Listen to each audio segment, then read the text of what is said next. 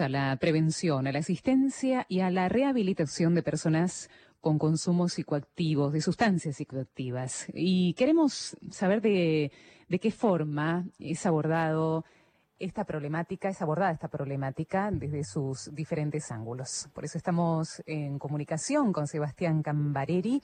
Él pertenece al equipo de la Fundación San Carlos y ya le estamos dando la bienvenida. Hola Sebastián, Verónica te saluda en este mediodía. ¿Cómo estás? Hola Verónica, ¿cómo te va? Muy bien, gracias por atendernos. No, por favor, por favor. Bueno, queremos conocer primero, en este 2020, le damos la bienvenida a la Fundación, seguramente nos va a estar acompañando a partir de, esta fecha. ¿Qué, ¿Qué, es la Fundación? ¿Cómo nació? ¿Qué es lo que vieron para que nazca? ¿Cuál es la problemática? Decimos este, adicciones, ¿no? Pero es una palabra muy amplia. Sebastián, adentranos en los comienzos de la Fundación. Mira, los comienzos datan más o menos de hace unos 26, 27 años. Eh, Hernán Barangot, que es el fundador de, San Carlos, persona en la cual fue importantísima en este palo en el país y sobre todo, bueno, para todo el equipo terapéutico que nos dejó ya hace unos tres años, eh, fundó este lugar en Olivos, en una casita chiquita. Hernán fue uno de los primeros residentes, ¿no? A decir, del programa Andrés, que fue la primera comunidad terapéutica que hubo acá en el país, de la cual salieron muchísimos este, creadores de lo que es todo esto de la rehabilitación. Y bueno, una de las cosas que buscó Hernán y que nos transmitió a todos nosotros es el que quizás escuches unos grititos de que estoy con mi hija acá en casa y, sin problema, Sebastián, quédate tranquilo que sabemos que todos estamos en casa y tenemos estos ruidos caseros, así que no te preocupes que forma parte de esta naturalidad, de esta nueva normalidad donde estamos insertos. Se te escucha fuerte y claro, así que no te preocupes. Bueno, buenísimo. Eh, nada, y una de las cosas que, buscó Hernán y que nos permitió a todos nosotros es poder tener un tratamiento donde al adicto se lo trate como una persona, eh, que, que que tiene valores, que tiene principios, que tiene obligaciones, pero sobre todo que tiene derechos. Y no tratarlo como un enfermo, sobre todo que es un poco como se lo trataba en un principio. No estamos hablando que hace unos 25 años el adicto era visto como un enfermo mental, casi, ¿no? Este, como un discriminado, estaba al nivel de un preso. Eh, y qué decirte, eh, los sistemas creados en ese momento eran muy parecidos a los del sistema penitenciario, ¿no? Mucho rigor, con mucho, con mucha violencia. Y bueno, una de las cosas que buscó Hernán es tener un tratamiento distinto. Y eso es lo que nos transmitió y es lo que hacemos en San Carlos, tratar al adicto como una persona que, que vivió una vida complicada, que no tuvo quizá las herramientas este, afectivas como para poder llevar adelante, ¿no? Distintos tipos de dolores y, problemas que quizás una persona que no... A ver, la adicción viene después de un montón de sentimientos, ¿no? Un montón de, de no poder, un montón de sentirse solo, pero sobre todo no poder eh, poner en palabras todas las cosas que a uno le van pasando y va sintiendo. Y, y en base a eso, la fundación lo que hace es eh, entender a la persona, buscar eh, ese dolor, pero sobre todo creemos también que es importantísimo el, el abordaje a esta problemática con toda la familia, ¿no? No, no solamente se puede tratar a la persona, sino es necesario también un acompañamiento. Por eso es tan difícil. Y por eso Ahora también después hablamos, si, te parece, Sebastián, por qué tiene que estar involucrada la familia, pero me gustaría que, podamos aclarar cuando decimos adicciones en relación a la fundación, ¿no? Porque quizás la palabra adicciones involucra un montón de, de, aprensiones, de, dependencia, ¿no? Vos, eh, cuando hablas de adicciones en relación a la Fundación San Carlos, ¿de qué hablamos particularmente, Sebastián? Mira, en la Fundación laburamos con adicciones eh, alcohol, drogas, eh, juego, ¿sí? eh, pastillas, pero sobre todo, más allá de, no, no, no encasillamos en qué, qué consumen, sino el por qué, en realidad. ¿sí? ¿Y el tratamiento tiene que ver en forma global para cualquier tipo de adicción? ¿Es el mismo? Es, este, depende de la persona también, porque ustedes se focalizan en la persona Es un tratamiento, a saber, estamos hablando de personas, o sea que si bien es un tratamiento, eh, es una comunidad terapéutica y eh, hay terapias grupales, todo el tratamiento es personal y cada uno lo transita a su manera, con cada uno se, enfoca a distintas áreas, eh, pero también creemos que es fundamental el acompañamiento de pares, ¿sí? de gente que está pasando por lo mismo, pero básicamente, Verónica, lo que de, lo que se trata una adicción es el de no hablar, ¿no? La misma palabra lo dice. Y el no hablar este, es muy es muy grande, porque lo, todo lo que no el adicto no va hablando lo va sintiendo, ¿sí? Lo va sintiendo y lo va actuando. Sí, en ese sentido, Sebastián, hablame de los diversos abordajes que tienen, ¿no? No solamente es un abordaje y tratamiento individual, también eh, es familiar, también mm, grupal. En estas diferentes modalidades, lo, que se busca, como decías, es que las personas saque para afuera, se exprese. Sí, sí, sí, sí, sobre todo se exprese y cambie un montón de conductas también que son nocivas para, para él. Eh, el tratamiento tiene que ser eh, familiar, tiene que ser más familiar, sí, con, con todos los que, los que acompañan a la persona, ¿no? ¿Por qué es importante? Porque siempre se, se, habla de que el adicto es una persona muy sensible y por lo general eh, tiene un alto grado de sensibilidad y viene de una familia con conflictos, por lo general, ¿sí? Y es importante poder sanar todas las áreas de la persona y si la persona no es este, acompañada, se puede presentar un tipo solo que quiera cambiar y va a cambiar. Siempre depende de las ganas de la persona, ¿no? Pues la fundación es un centro a puertas abiertas. Pero ¿por qué es importante? Porque porque no se puede. Solo no se puede. ¿Viste esa famosa frase, vos escuchás solo no podés? Solo no vas a poder salir de esto. Bueno, acá estamos hablando de eso, ¿no? Porque son dolores muy dolores muy antiguos y sobre todo porque también la familia necesita cómo poder este, acompañar al, al paciente, ¿no? Muchas veces desconocen, porque quizás su hijo empezó a consumir a los 20 años y llega a la fundación a los 30, y son 10 años de desconocer a una persona y de no poder este, poner un límite, de no poder serenarlo, de no poder hablar. Este, entonces, lo que, lo que empieza a pasar es eso. La familia, si bien llegan con mucho miedo, porque la persona continúa en tratamiento o esté en tratamiento, ahí empezó a aparecer mi hija, perdón. Eh, perdóname, pero tengo que trabarle la puerta porque si no, te voy a dar una nota y voy a tener que salir corriendo a la guardia. No te preocupes, sin problema, sin eh, problema. Nada, eso, un poco lo que te decía Verónica, sí, es importantísimo, es importantísimo mm. porque también necesita la familia herramientas para poder acompañarlos, ¿no? Eh, pregunto si ¿Quién llega primero o porque a veces uno dice, bueno, el, adicto es el que tiene que ir a pedir ayuda, pero muchas veces es la familia primero que pide ayuda o que inicia, te pregunto, un tratamiento eh, antes que, el adicto, porque sabemos que por adicto em, hay 20 codependientes que lo rodean, ¿no? O sea, ¿puede ser que la familia inicie primeramente el tratamiento antes que el adicto le sucede a ustedes? Es, es eh, a ver, no hay una estadística muy este, acertada en esto, ¿no? Es muy variada. Yo justamente me encargo, junto con otras personas, de las primeras entrevistas. Eh, y se presenta de todo, se presentan eh, familias que llaman 20 veces y que no pueden traer al hijo y que están preocupadísimos, ¿no? Porque estamos hablando lamentablemente de que es una problemática que depende eh, pura y exclusivamente de la voluntad de la persona, o sea, a no ser que sea una persona que ya está en riesgo y, ya sea un poco más compleja la situación, eh, depende pura y exclusivamente de la persona, entonces es como a veces muy difícil, ¿no? Porque hay mucha impotencia, la familia eh, está muy impotente porque no puede, vos ves que se te va de las manos y ves cómo se está matando, viste que es muy difícil, y es muy difícil. Mm. Por lo general son las personas las que llaman y piden ayuda.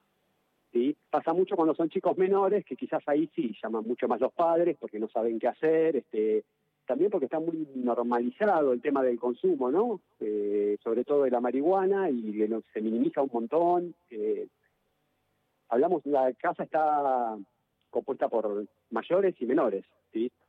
Y lo que nos pasó en este último tiempo es que cada vez empezaron a presentar menos menores.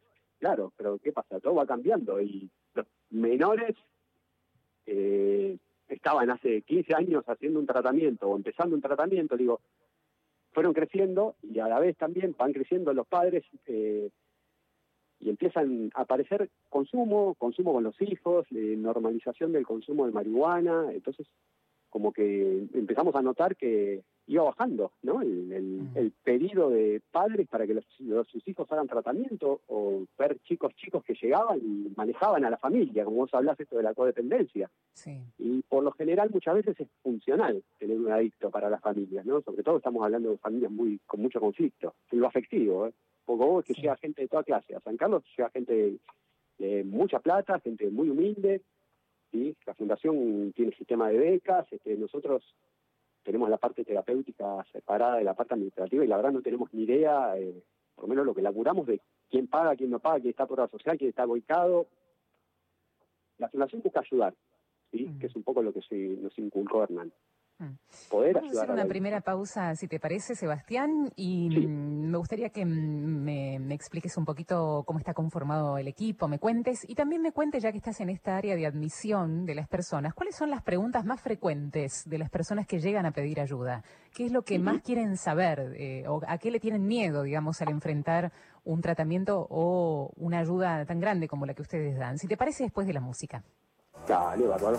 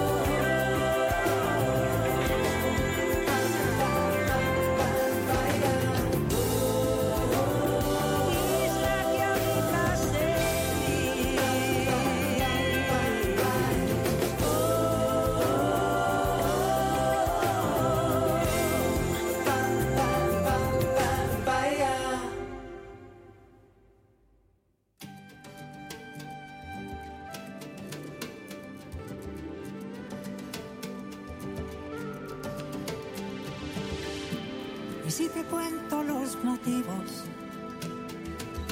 que tengo hoy para vivir,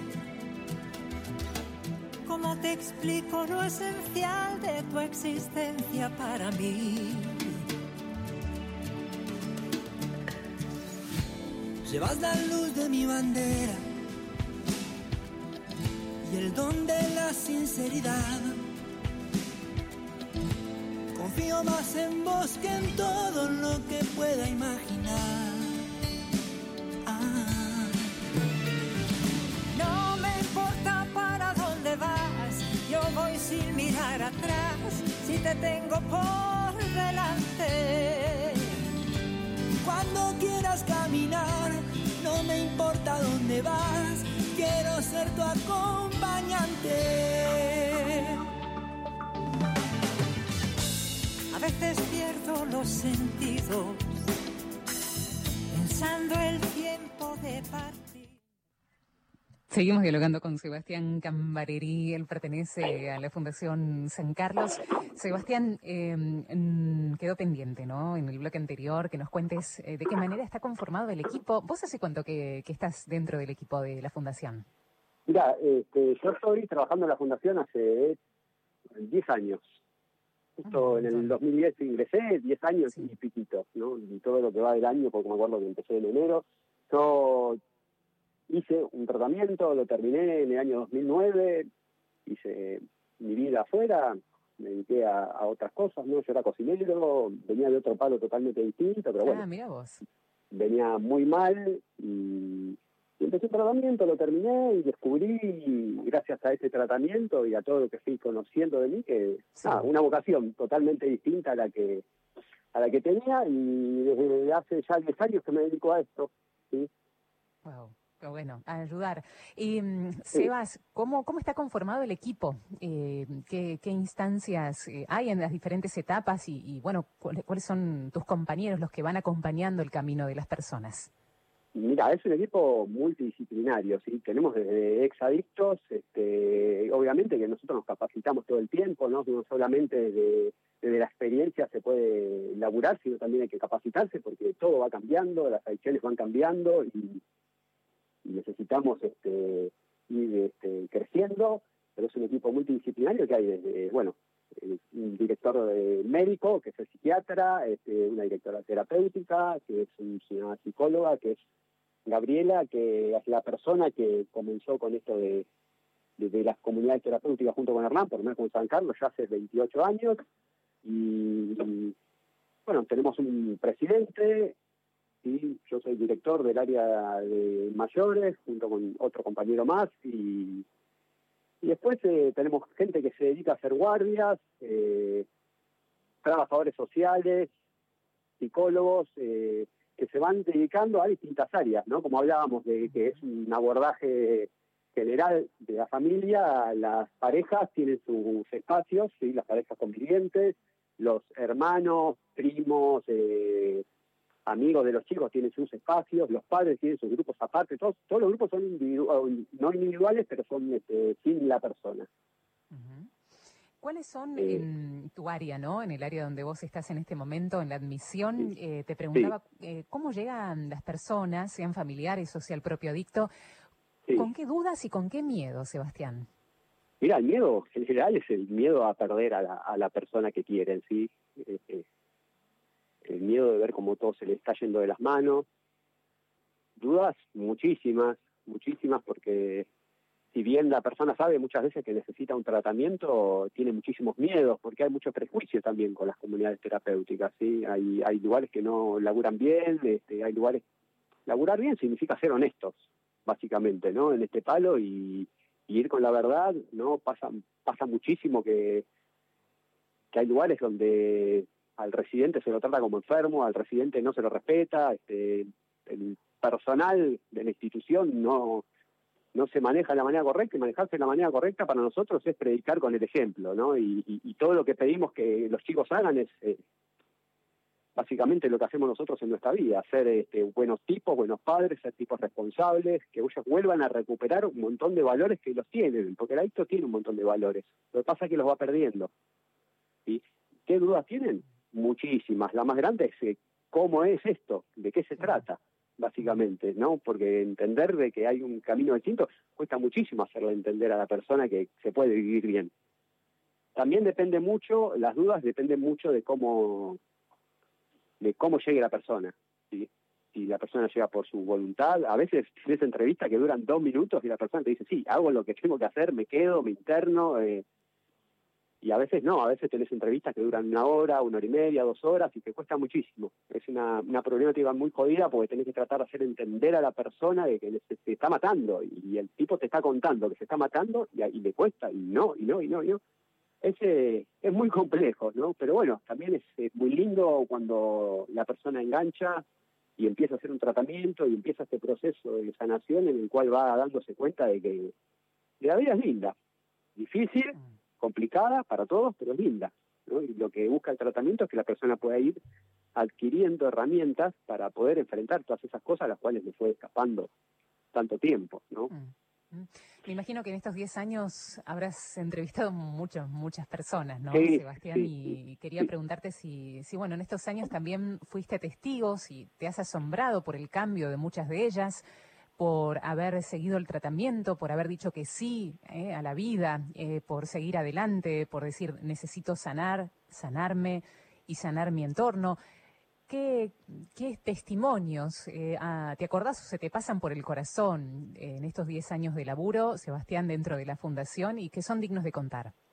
Mirá, no te puedo, la verdad que si tengo que elegir no puedo, si te tengo que ser honesto, no, son muchísimos, muchísimos, muchísimos, este, muchísimos vínculos recuperados y padres que no podían hacerse cargo de sus hijos y, que hoy están viviendo con ellos, eh, chicos que han entrado siendo niños y, que hoy tienen su familia y que son papás y que han sanado un montón de vínculos. Este, nada, nada, es, eh, la verdad que es muy difícil, muy difícil eh, poder seleccionar ¿no? en tanto tiempo, más allá de que ya ni idea tengo cuántas personas he entrevistado y cuántas personas han pasado por la fundación, pero sin tengo 20, 30 casos para decirte de, que son un ejemplo, ¿sí? De que son un ejemplo para qué es lo que busca San Carlos, es, sacar gente, buena gente a la calle, ¿sí? Mm, buena gente, que, que es muy difícil, ¿no? Cada uno deposita a su hijo, a su familia, a su marido en, la fundación y, muchas veces sin confiar y a medida que va pasando el tiempo, nada, son cosas, este, es muy lindo lo que pasa, es muy lindo lo que pasa, es, es muy difícil de explicártelo, sí, eh, pero son muchísimos, muchísimos. Si vos me decís alguno puntual ahora, no tengo uno para decirte, porque son el, el ver cómo nosotros decimos que trabajamos robándole eh, vida a la muerte, ¿no? Mm. porque hay chicos que llegan y han pasado por sobredosis, eh, han venido muchísimos chicos que eran adictos irrehabilitables eh, y lo que se genera en, San Carlos, eh, ojo, hay muchos lugares también que laburan muy bien. Yo te hablo de San Carlos porque es el lugar que conozco y es el, lugar que yo sé cómo trabaja 100%. No es que sea, como te decía, hay lugares que no laburan bien, hay muchísimos lugares que sí pero lo, lo que genera la comunidad terapéutica, ¿no? Es que es tan lindo, es tan lindo, es el empezar a sentirse parte, es el empezar a sentir que uno vale, ¿sí? que uno es, es necesario para el resto, mucho, mucho, mucha emoción también lo que contás, eh, Sebas, em, y eso se transmite en, tu voz. Eh, quería preguntarte si mm, en este tiempo de pandemia, en estos siete meses, desde que comenzó eh, esta pandemia en la Argentina, ¿has visto incrementado algún tipo de adicción? Más que a otras y que piden o no mayor ayuda en este tiempo eh, más mira sí, sí, sí. Este, empezó recién ahora como a, moverse un poco la rueda. Eh, a ver por lo que estuvimos viendo eh, y, por lo que vemos en otros palos de la salud como que ahora la gente se está animando un poco más también no y que nosotros también estamos teniendo otras herramientas para poder movernos y, y ayudar a la persona. Pasamos por toda la pandemia desde el zoom de que que vengan algunos chicos puntuales, eh, después volver al Zoom, después que vuelvan a venir, ¿viste? Te, te, te, ata mucho también, uno se tiene que adaptar y mover a los ritmos de la pandemia, pero sí, sí, ahora se empezó a mover un poco más la rueda y, mira, los últimos eh, llamados que hemos tenido es, eh, hay, hay como mucho, mucho descanso en el alcohol en todo esto, ¿sí? Mm. por lo general, este, ponerle de cada cinco llamados, tres son por alcohol. Mm. Em, ¿Cómo, ¿Cómo hacen con los residentes eh, en este tiempo, Sebastián? Em, ¿Qué hacen si los residentes eh, siguen allí? Eh, ¿Si hay un protocolo especial en este tiempo? Sí, están en el barrio de Palermo, ¿no? Sí, nosotros estamos en el barrio de Palermo y tenemos una, gracias a Dios, tenemos una casa con un patio enorme, ¿sí? Lo que nos permite realizar algunos grupos especiales ahí, este, que algunos chicos vayan, los que necesitan eh, un poco más de contención, que son los que están recién arrancando, que puedan este, también tenerlo. no Muy difícil buscar una rehabilitación. Ah, dame un segundito, parece que me estoy llevando a mi nena que está agarrando los vasos. No hay problema, no hay problema. Estamos, estamos, dialogando con Sebastián, porque por ahí la gente recién nos engancha. Sebastián Cambareri pertenece a la Fundación San Carlos, eh, para que la gente sepa. Eh, Sebas, no sé si ahí estás listo. Ahí, ahí pasé la posta, ahora sí. Ahí estamos. eh, ¿En qué estábamos? Disculpame. que tienen un patio hermoso y que pueden hacer. Sí, que teníamos, tenemos un patio hermoso, un patio hermoso, sí. Sí, sí, tenemos un patio hermoso y un patio grande, lo que nos permite poder traer a los casos más complejos. No es muy difícil también abordar esta esta situación, no es que vos vas a llamar un, no sé, este, un médico clínico porque te sentís mal y te ve por videocámara. Acá también el, cara a cara, el, mano a mano es importante, ¿no? Algo que no se puede dar, que es el mate, que es el compartir, que es eh, algo que nosotros utilizamos mucho y una gran herramienta que es el abrazo. Entonces nos encontramos ante esta nueva, ante esta nueva dinámica de, ayudar de una manera distinta.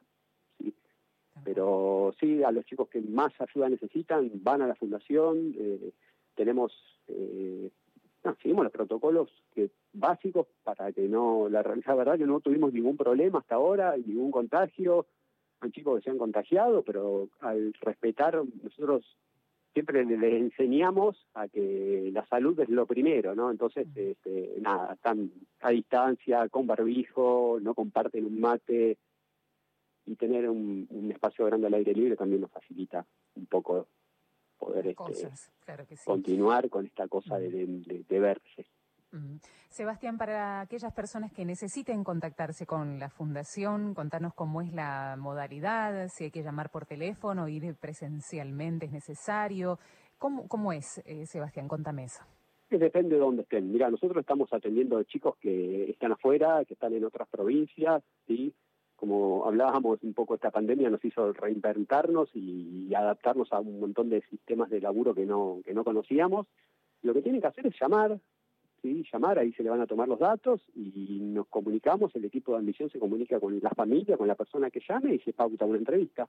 En el caso de que estén afuera, bueno, tenemos una, haremos una videollamada, pero lo que buscamos es, que es lo es decirle, quizá el mensaje que me gustaría dejarles a la gente que nos está escuchando es que, que se anime, que se anime que hay una manera distinta de vivir, ¿sí? que hay una manera diferente pero muchas veces el miedo, el miedo a lo desconocido hace que uno no se anime, Verónica, y, y se pierda la oportunidad de poder dar un giro a su vida, que las familias que tengan una persona que esté transitando por esto, bueno, que pida ayuda, que pida ayuda, muchas veces cuesta, ¿sí? aceptarlo, pero que pierdan el miedo, más que nada, que le puedan perder el miedo, que la, que la persona que está en tratamiento le pierda el miedo al, al pedir ayuda y que el familiar que necesite ayuda para alguien, que llame, que nos pida una mano. Nosotros muchas veces tenemos tres, cuatro primeras entrevistas con la familia hasta que pueden traer a la persona, ¿viste? No, no es algo fácil.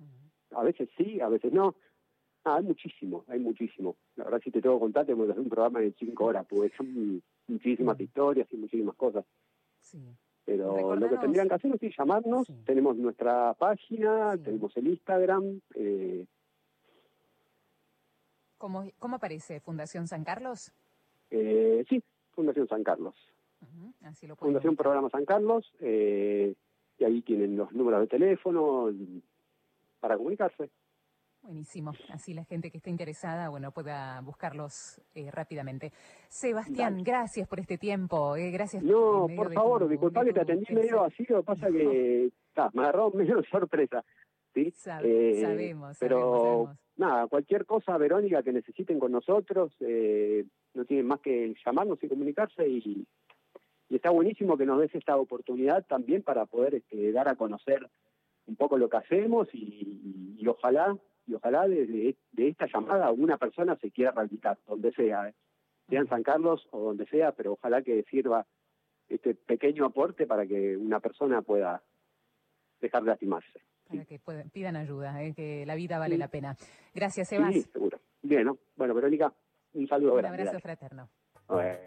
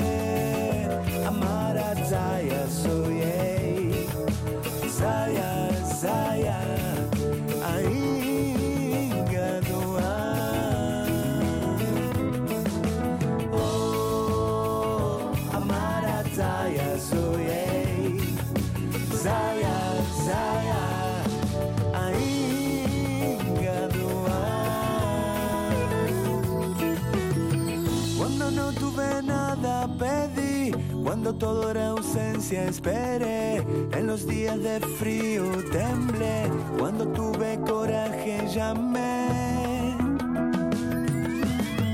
Cuando llegó carta la abrí, cuando escucha Bob Marley baile, al brillar la mirada